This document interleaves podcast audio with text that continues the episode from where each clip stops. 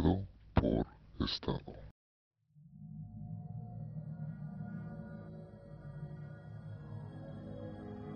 El niño de los ojos de agua. Los habitantes de Orizaba relataban que hace mucho tiempo han ocurrido situaciones verdaderamente extrañas alrededor de la zona del balneario Ojo de Agua. La historia le sucedió a un humilde trabajador llamado Jorge, cuando regresaba a su casa en medio de las penumbras de la noche proveniente de su trabajo. Por azares del destino, tomó la ruta que pasaba por el balneario, haciendo caso omiso de los cuentos tradicionales de aparecidos y espectros que deambulaban por esa zona.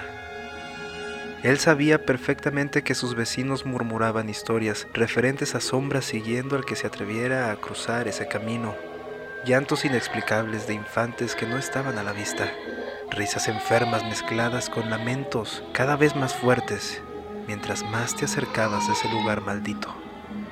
Justamente cuando Jorge se hallaba caminando distraído en medio de sus pensamientos, pasaba cerca de los restos de un viejo pozo de agua. En el fondo de aquel pozo pudo escuchar el eco de un niño llorando.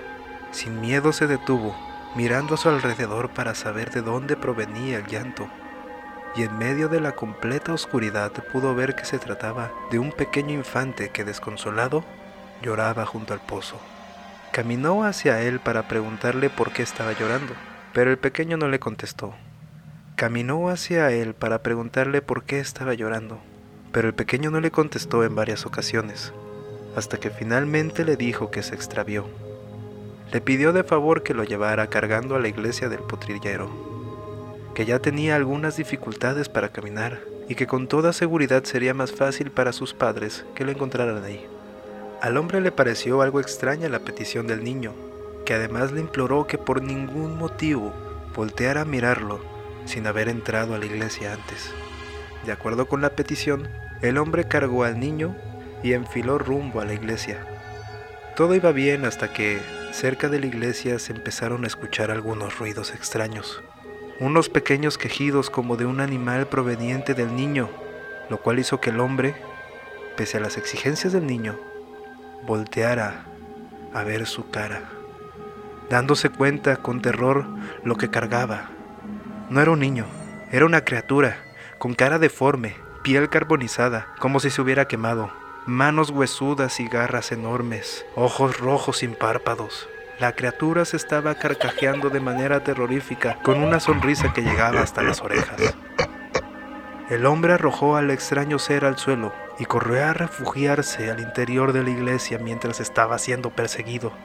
Algunos feligreses se encontraban en la iglesia, quienes alcanzaron a escuchar las carcajadas pero no pudieron ver a la criatura.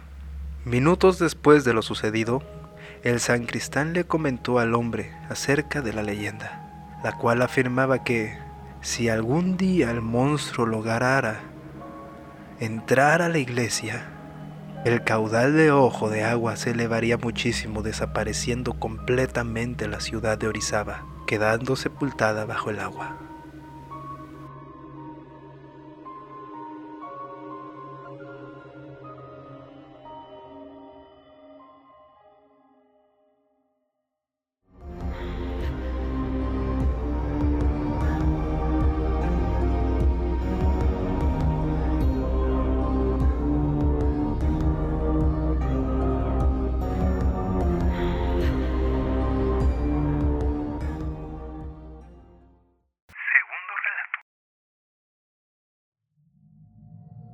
Esta es la leyenda del muñeco sangriento de La Galatea.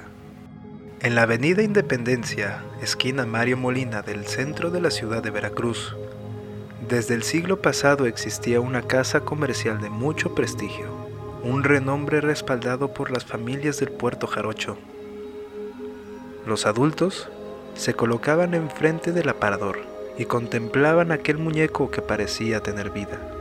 Con sus manos en movimiento, tomando una pequeña caja semejanza de una caja registradora y un pequeño papel en que anunciaba alguna oferta de mercancía.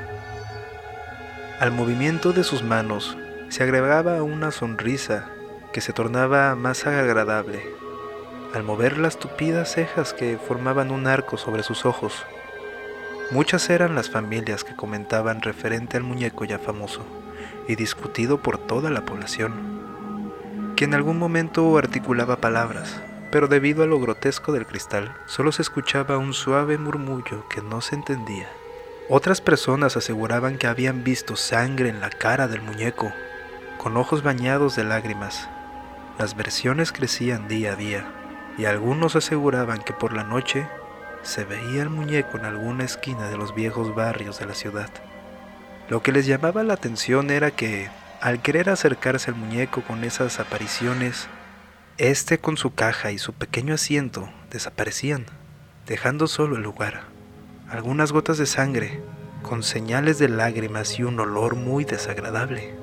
Otras familias, al cruzar por la casa comercial que se llamaba La Galatea, evitaban pararse frente al aparador, porque ya les causaba nerviosismo ver al muñeco por tantas cosas que se decían de él, sobre todo cosas misteriosas, llenos de terror el tiempo, como siempre, en su marcha inalcanzable, era el testigo, como muchas familias, de la existencia del muñeco.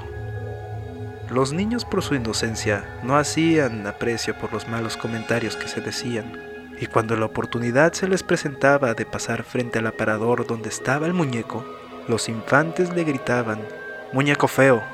Otros le ponían las manos con el dedo pulgar entre los oídos y con leve movimiento sin quitarle la vista de encima, movían las propias manos en son de burla, agregando a ellos sonidos como burlándose. Todos los días, el que abría el aparador comenzó a notar huellas de lágrimas en el rostro del muñeco y un rictus de coraje que le hacía pensar que era la propia imaginación la que le hacía ver aquello.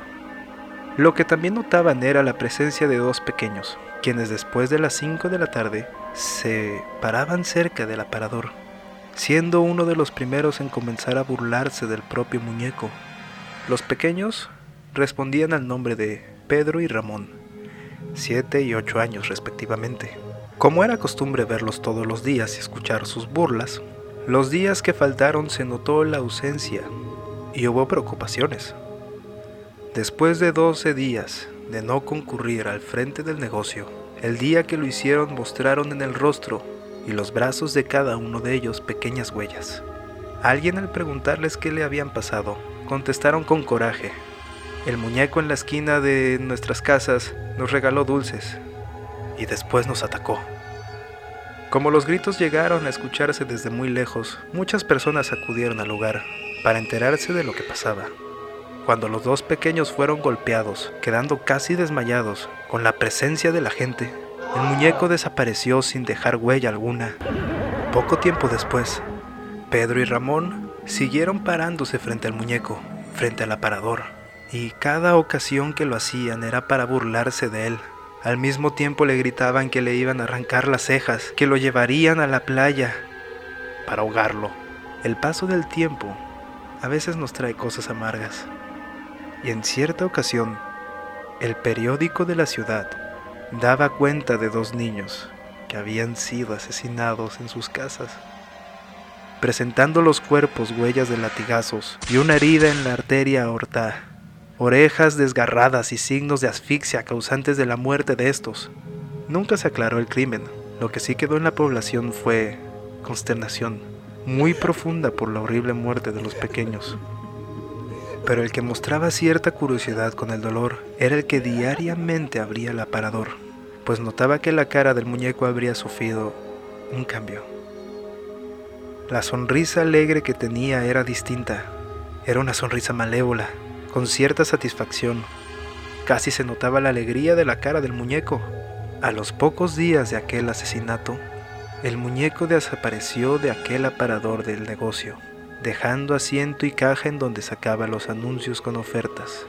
En lugar de estos, había un papelito, afuera de la caja que el público leía y que decía, Yo fui el que dio muerte a Pedro y Ramón.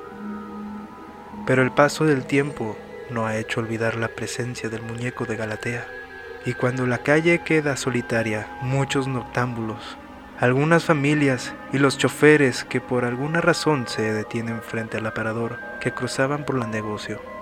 Dicen con cierto terror en el rostro haber visto al muñeco, al que en aquellos ayeres se veía limpio y pulcro, con una sonrisa agradable y que ahora lo ven lleno de sangre y con los ojos y cejas desprendidos, como tratando de ver a alguien como si tratara de ver a los pequeños Pedro y Ramón